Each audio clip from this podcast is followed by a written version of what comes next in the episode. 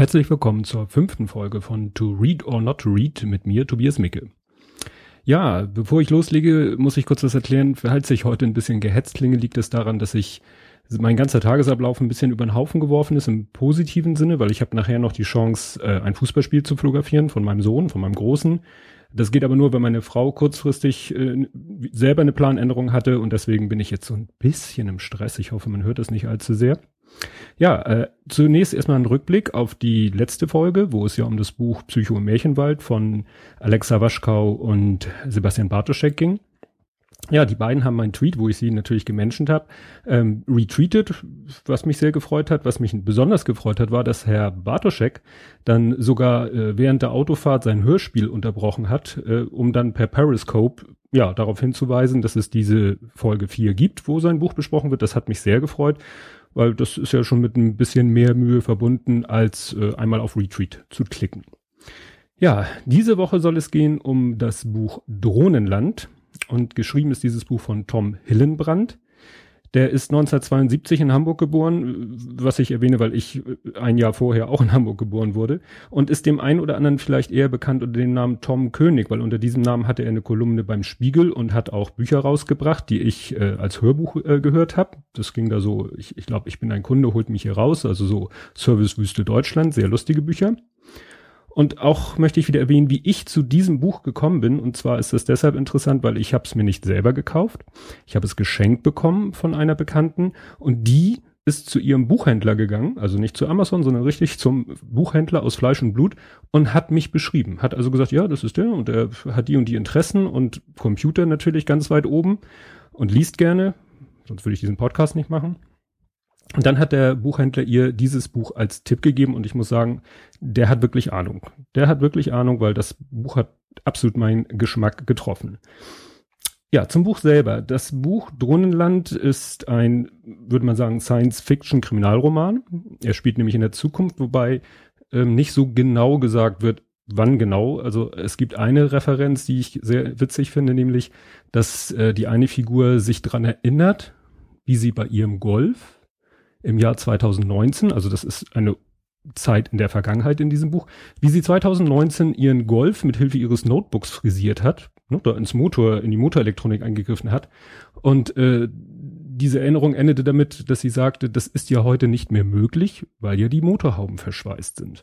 Und das zeigt schon so ein bisschen, wohin es geht, nämlich in eine Zukunft, in der, ja, die Technik natürlich sehr weit fortgeschritten ist, aber auch immer mehr so, ja, eine Bevormundung stattfindet.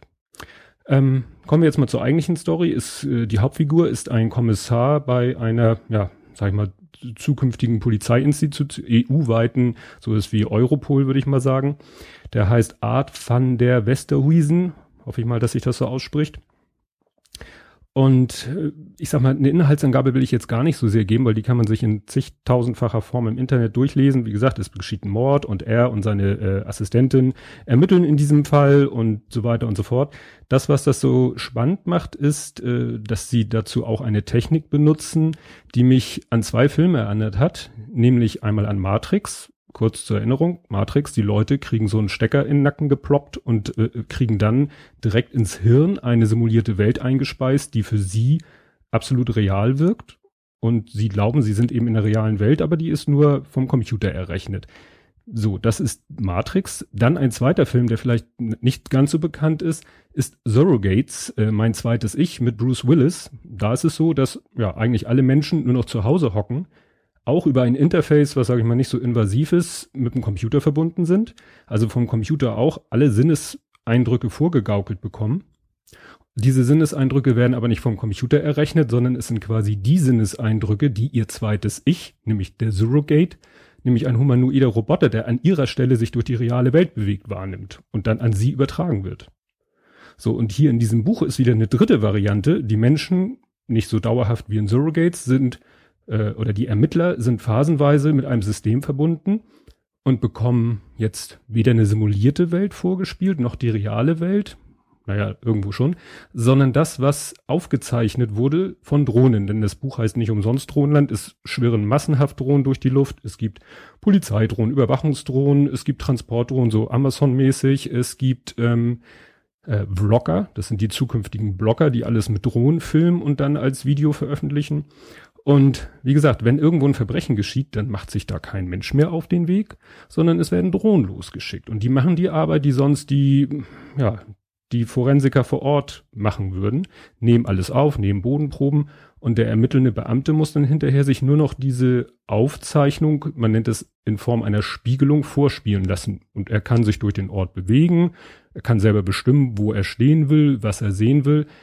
Aber es ist eben eine Aufzeichnung, die der Computer ihm vorspielt. Und da merkt man auch schon, in welche Richtung das geht. Ich will jetzt nicht zu viel spoilern, aber es ist sehr, sehr spannend. Und dieses Buch ist insgesamt eben spannend, weil es eben eine Zukunftswelt zeigt, auf die wir uns offensichtlich hinbewegen. Und äh, wichtig ist, dass dieses Buch, jedenfalls habe ich das mal gelesen, geschrieben wurde vor der ganzen Edward Snowden-Geschichte, also bevor Edward Snowden da äh, die Informationen verbreitet hat. Und wenn man das Buch gelesen hätte vor Edward Snowden, hätte man gesagt, ach, war ein Quatsch. Und jetzt sagt man, oh scheiße, da bewegen wir uns wahrscheinlich wirklich drauf hin, weil die Polizei saugt grundsätzlich erstmal alle Daten ab. Natürlich werden die irgendwo gespeichert und nur im Falle eines Falles angeguckt. Aber wann dieser Fall ist, entscheidet ja ne, dann irgendjemand anders. Wie ich schon sagte, überall sind Drohnen. Ne? Also alles ist theoretisch permanent überwacht. Fast alles, fast alle Flächen irgendwo sind Displays und da habe ich gerade vor ein paar Wochen in meiner Computerzeitschrift gesehen, dass Samsung jetzt irgendwie so ein hauchdünnes Display in Fernsehgröße demonstriert hat, was wirklich hauchdünn ist und was man dann, wenn an der Wand so eine Magnetplatte ist, einfach an die Wand klatschen kann und dann ist da halt der Fernseher. Und wenn man ihn woanders haben will, packt man ihn woanders hin, wo gerade so eine Magnetplatte ist. Ja, und natürlich tragen fast alle Menschen Specs, und die heißen Specs nach dem englischen Wort für, glaube ich, Brille.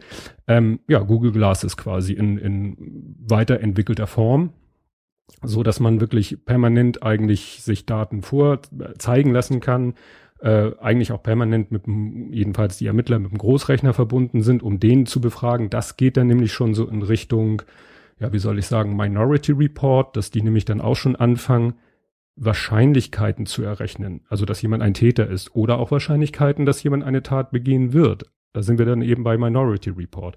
Also es spielen ganz viele Sachen rein, die jede für sich schon sehr spannend sind und hier im Buch fließt das eben alles zusammen und ich fand es unheimlich spannend, dieses Buch zu lesen. Es hat mich wirklich gefesselt, es ist gut geschrieben. Eigentlich müsste es verfilmt werden, ist so mein Gedanke, weil es hat wirklich alles, was so ein Hollywood-Thriller braucht. Auch, sage ich mal, Action-Szenen sind da äh, nicht wenige dabei. Es ist wirklich äh, spannend zu lesen. Ja, erschienen ist das Buch im Verlag Kiepenheuer und Witsch, wird immer Kiwi abgekürzt, gibt's bei Amazon als Taschenbuch, als Kindle, als Hörbuch, da allerdings nur gekürzt, gesprochen von einem Herrn Uwe Teschner, sagt mir nichts, als Download oder auch als Audio-CD. Ja, das sollte zu diesem Buch gewesen sein. Ähm, ja, ich hoffe, ich war nicht zu gehetzt. Ich merke irgendwie, ich rede so unteratmig, aber das ist dann nun mal so in dieser Folge. Nächstes Mal wird's hoffentlich besser wieder, weil hoffentlich ruhigere Situation. Und da wird es dann um ein Buch gehen, was vom Titel, den ich jetzt leider nicht, den ich nicht verraten will, weil dann googelt ihr ihn alle, ähm, der vom Titel so klingt, als wäre es so ein typisches Buch für Leute, die große Fans sind von Alternativmedizin, von Homöopathie, von allen Sachen, wo man nicht so genau weiß, ob sie funktionieren, aber dieser Titel, der täuscht und es geht dann eher in die andere Richtung. Aber da will ich dann eben in einer Woche von erzählen. Und bis dahin, tschüss.